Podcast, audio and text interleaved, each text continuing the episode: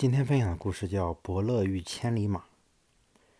楚国人黄歇博学多才，喜欢招贤宾客、招纳宾客，是战国四公子之一，封号为春申君。楚考烈王任命他为楚相。有一天，一个叫汉明的贤能人士来见春申君，等候了三个月才见到春申君。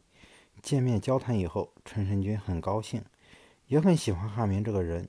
汉明想再与春申君长谈一次，把自己的抱负和才华全部展示出来。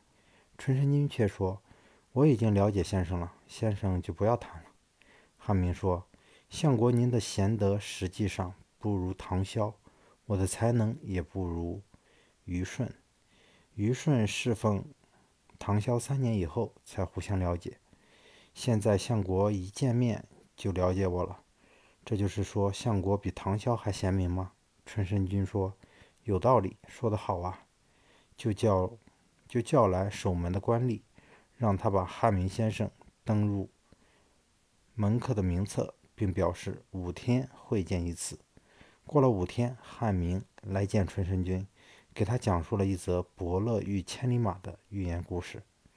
春秋时期，有一匹千里马，已经长到了可以继承的年龄，主人却让它拉着装载食盐的重车往太行山上走。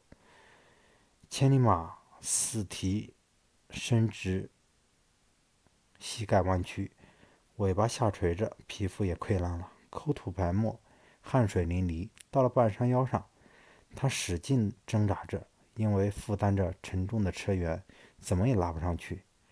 这时，相马专家伯乐坐车从这里经过，看到这种场情景，赶忙跳下车，搀扶着千里马痛哭起来，并脱下自己的粗麻布衣服盖在千里马身上。伯乐为什么哭呢？千里马能日行千里，志远是它的特性，而负重是牛的特性。